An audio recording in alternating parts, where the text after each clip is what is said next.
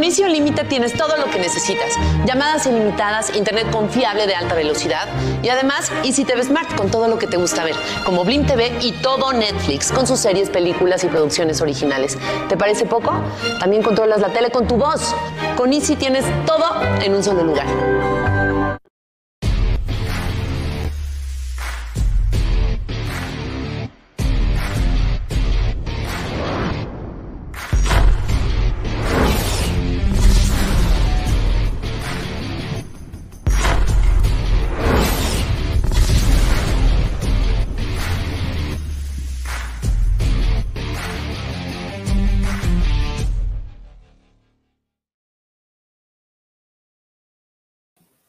Hola, ¿cómo están? Buenas noches y bienvenidos a Brillo de Estrella, la videocolumna de los Vaqueros de Dallas, emitida por el canal de YouTube de Pausa de los Dos Minutos.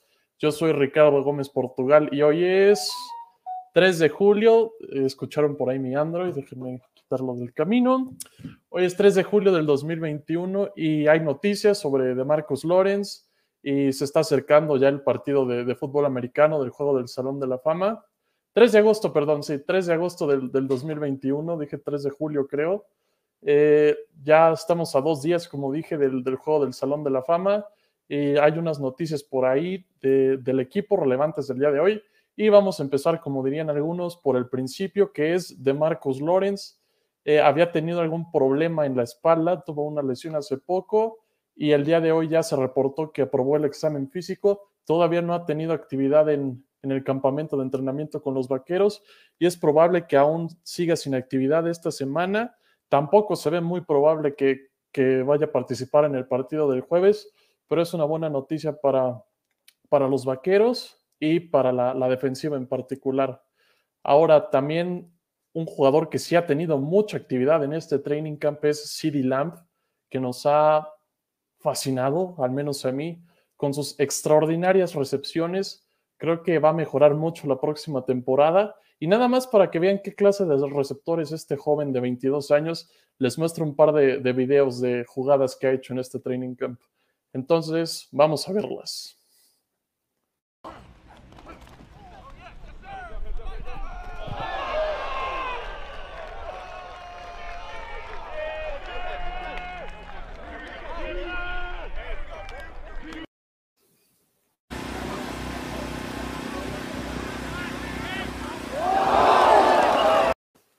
Híjole, no sé si a ustedes les da la misma impresión, pero me recuerda demasiado a Odell Beckham Jr. en su prime, como dirían por ahí en inglés, su mejor momento de su carrera con los Gigantes de Nueva York, haciendo recepciones fuera de este mundo, fuera de lo común, a una mano con la marca encima, esquinero pegado, haciendo papilla a Trayvon Diggs. Y en la segunda recepción regresa muy bien por el balón, una recepción bastante complicada y también corre una muy buena trayectoria para generar separación.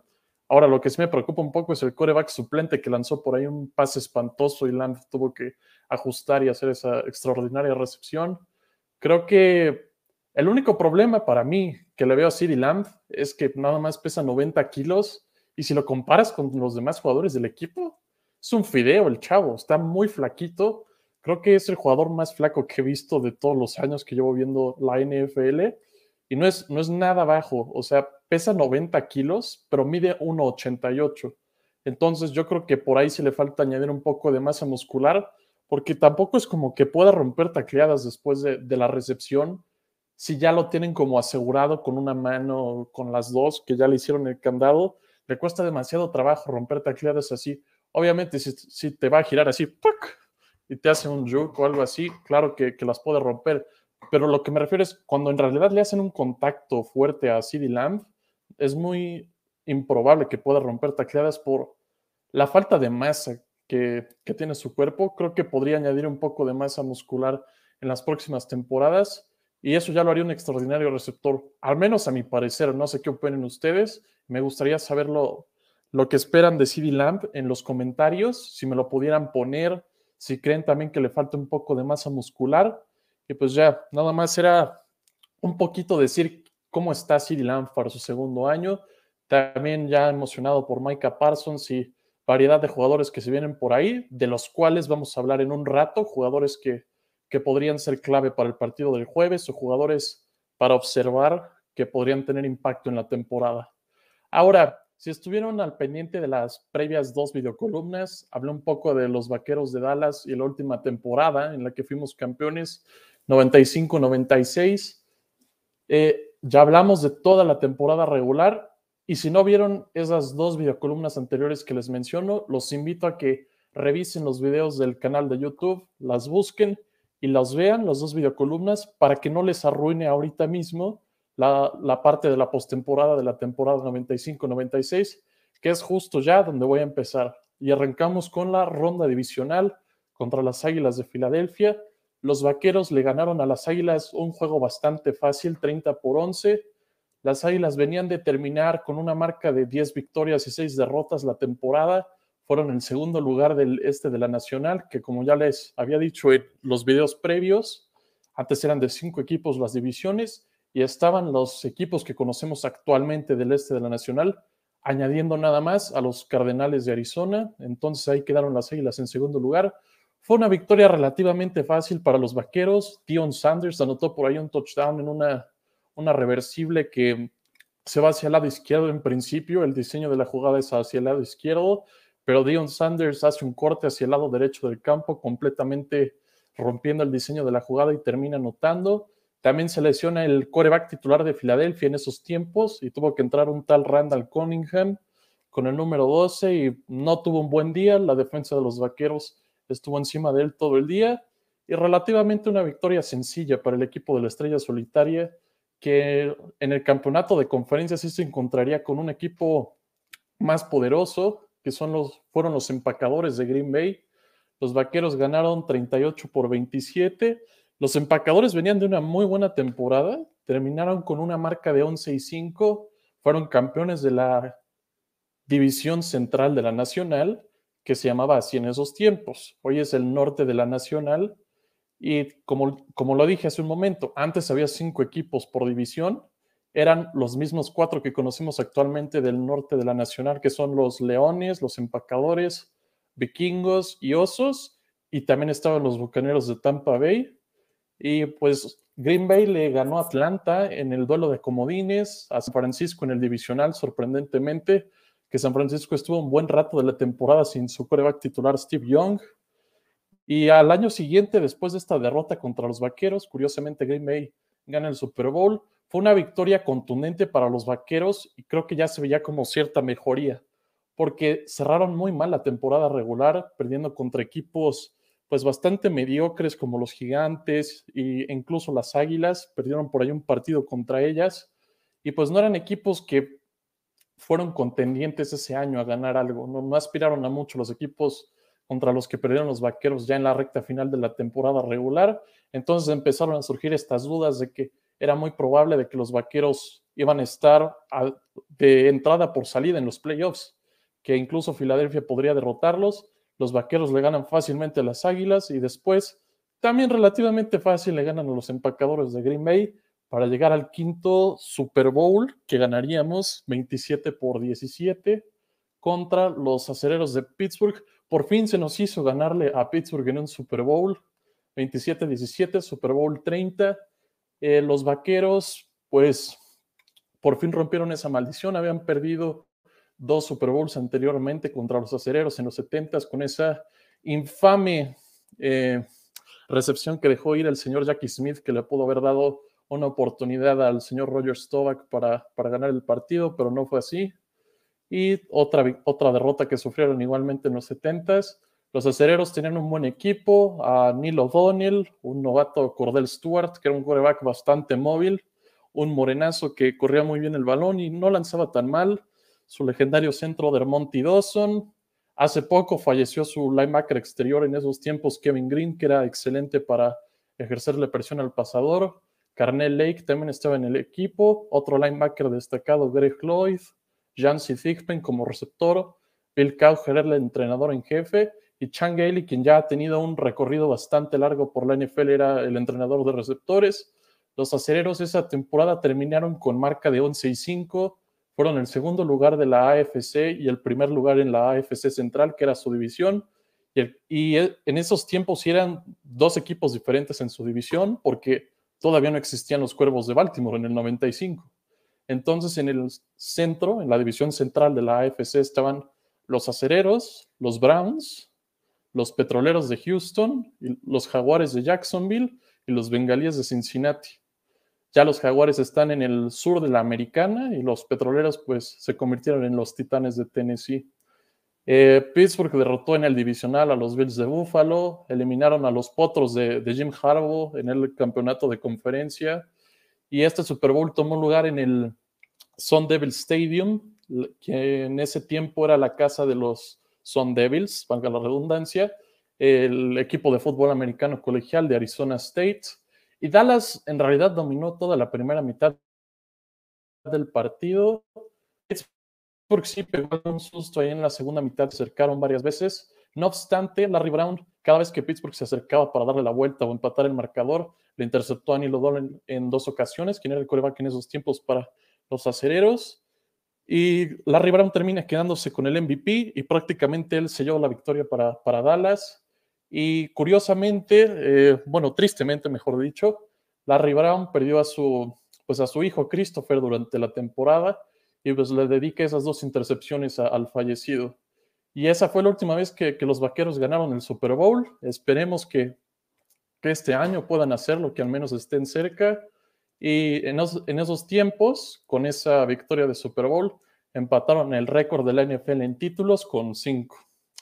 Y ya que hablamos un poco de los legendarios vaqueros, los Troy Aikmans, los Michael Irvins, los Emmett Smiths que tengo también por ahí, tenemos un juego del Salón de la Fama este jueves y otro señor de los vaqueros va a entrar a, dicho lugar, a Ohio, va a ser eh, pues ya una figura legendaria para la NFL, inmortalizado dirían por ahí.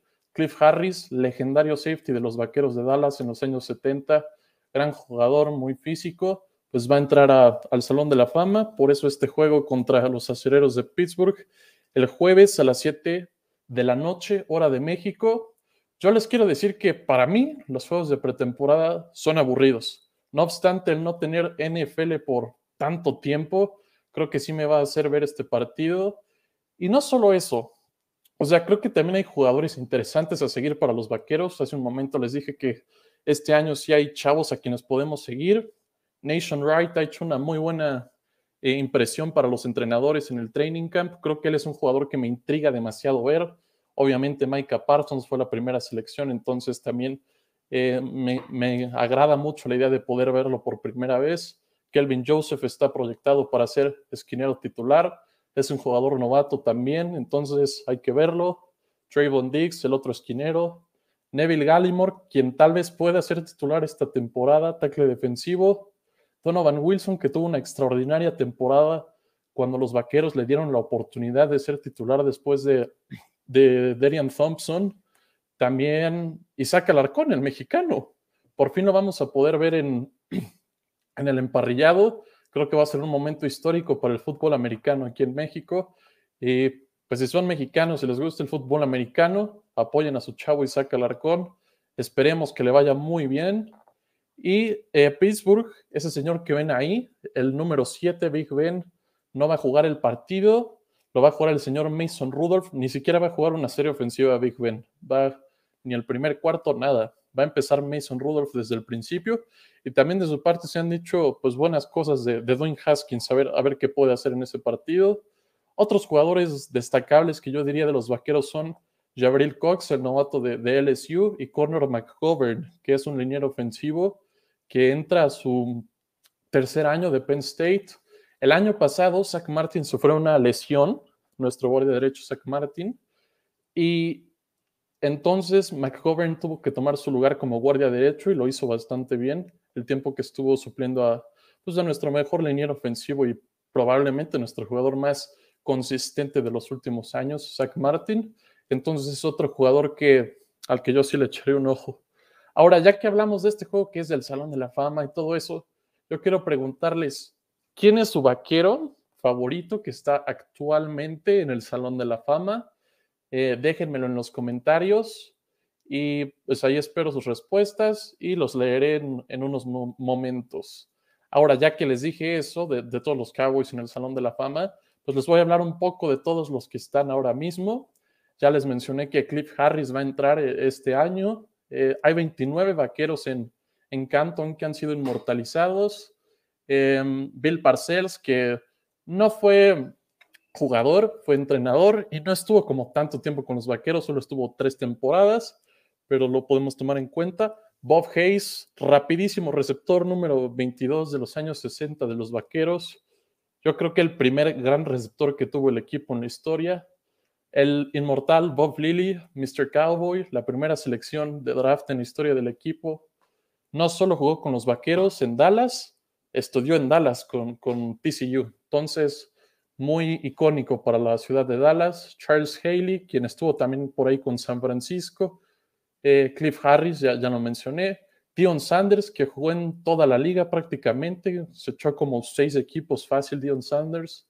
Drew Peterson, quien fue de ser un jugador no seleccionado en el draft a ser un jugador salón de la fama e inmortalizar el número 88 por el equipo de la estrella solitaria. Emmett Smith, eh, pues, ¿qué les puedo decir? récord de más yardas en la historia de, la liga, yardas terrestres. Eh, Forrest Gregg, Gil Brandt, Harold Carmichael también, Herb Adderley, ah, Jackie Smith, Dios mío. Creo que Jackie Smith estuvo ya, ya en sus últimas etapas con los vaqueros. Sus glorias fueron con los Cardenales de Arizona y en Dallas lo recordamos más por esa no recepción contra Pittsburgh en el Super Bowl. Jerry Jones, válgame Dios, está en el Salón de la Fama. Jimmy Johnson, pues fue, un gran coach para Dallas. Lance Alworth, pues ahí está también en la lista, pero sus mejores épocas fueron con, con los cargadores de los, de los Ángeles, creo que eran también en ese tiempo, eran, no, de San Diego. Los cargadores de San Diego, gran receptor. Ya estuvo en sus últimas con los vaqueros. Larry Allen, un, uno de los linieros ofensivos más dominantes que han existido en la historia del juego. Mel Renfro, otro gran back defensivo. Michael Irving, 88, legendario igualmente, Mike Ditka, que bueno, o sea, jugó en los Vaqueros, curiosamente, pero no, no está como jugador, está como, como coach en el Salón de la Fama, que, que, lo hizo muy bien con Chicago y pues en realidad no es tan relevante para los Vaqueros, fue por ahí una ala cerrada decente, pero sus mejores tiempos fueron con los Osos de Chicago. Randy White, el monstruo, excelente jugador a la defensiva. Rayfield Wright, otro liniero, pero ofensivo. Roger de Dodgers Stovak, el señor legendario, el mismísimo número uno vaquero de todos los tiempos, para mi gusto, el mejor jugador que ha jugado por esta franquicia, ese número 12 que, que ven en pantalla. También Terrell Owens, que también jugó como en 80 mil equipos de la NFL. Tex Schramm, que estuvo 29 años con, con los vaqueros. Después le, vende el equipo a Jerry Jones. Tom Landry, también legendario entrenador en jefe. Probablemente él y Jimmy Johnson sean los número uno y número dos. Yo pondría a Tom Landry en el número uno. Tommy McDonald, Tony Dorsett, otro extraordinario corredor que tuvimos, ese icónico número 33 que pues, llegó de las Panteras de Pittsburgh después de ganar el Heisman y tuvo esa carrera de, de 99 yardas contra los vikingos en un lunes por la noche la primera carrera de 99 yardas en la historia de la liga fue, fue de Tony Dorsett. Y finalmente, este número 8 que ven aquí, hay Troy Aikman, el coreback de los Vaqueros, el segundo mejor coreback para mi gusto que hemos tenido en la historia. Y esos son todos los jugadores de Salón de la Fama que han tenido los Vaqueros de Dallas. Hay por ahí algunos comentarios de jugadores, ¿sí? Ed de Only nos dice, saludos, saludos Ed, ¿cómo estás? y definitivamente le falta masa muscular, tiene que mejorar en ese sentido. De acuerdo, no, no tanto masa muscular, sino añadir peso de cualquier manera. Lo veo muy flaco así, Dylan. Es, es un fideo comparado a los demás. Daniel Velasco, si el Cruz Azul rompió la maldición, ¿crees que lo hagan los Cowboys? Saludos, Rich. Saludos, Dani. Eh, yo también creo que sí, los Cowboys pueden romper la maldición este año. Ya es hora, Dios mío. Han pasado este es el Super Bowl 56 y el último que ganamos fue el 30. Ya viene siendo hora, traemos un buen equipo y está puesta la mesa para poder hacer historia este año. Go Cowboys, esperemos una gran temporada. Saludos, saludos Corinaya, igualmente esperando que sea una gran temporada. Ricardo, ¿sabes quién será el segundo de Dak Prescott? Está el debate entre Garrett Gilbert y Ben DiNucci. En realidad yo diría que Garrett Gilbert debería ser el, el segundo coreback de los Vaqueros me gustó mucho lo que hizo contra los acereros de Pittsburgh Y Ben DiNucci, pues para mí, para mí no da una. Yo creo que Garrett Gilbert puede hacer las cosas bien. No creo que sea titular alguna vez en su carrera, pero creo que puede hacer las cosas decentemente. Eh, nos dice, ay, no alcanzo a ver, Montaños. Eh, saludos, Rich, ¿qué tal? Saludos. Eh, pues sí, ya que hablaban de Dak Prescott, de quién va a ser su suplente, también díganme, ¿ustedes creen que, que Dak Prescott vaya a jugar este partido? ¿Ustedes se arriesgarían? Déjenmelo ya en los comentarios, ahí en la sección de comentarios, no importa que no sea en vivo, pero eso ha sido todo de mi parte. Espero que se puedan dar una vuelta por ahí en la tele para ver el partido del jueves del Salón de la Fama. Esto ha sido todo de mi parte, pero antes de irme, los quiero invitar a que se, eh, se den una vuelta por pausa de los dos minutos en Facebook Live, Twitter y YouTube Live. Tenemos varios programas de, de diferentes pues, sabores. Pausa de los dos minutos, Live NFL Classic, cuarta y veinte, Dolphins México, y pausa de los dos minutos live NFL. También hay más videocolumnas de los demás equipos por si las quieren revisar. Eh, encuentren la de su equipo favorito y si también quieren revisar las demás de los vaqueros, las pueden encontrar ahí en la sección de videos. Y si les gusta el contenido que les estamos dando y no se han suscrito al canal, los invito a que se suscriban y que le den clic en esa campanita que ven a la derecha de, de suscrito. Y eso ha sido prácticamente todo por esta noche. Yo soy Ricardo Gómez Portugal. Esto fue Brillo de Estrella. Me despido de ustedes. Hasta la próxima.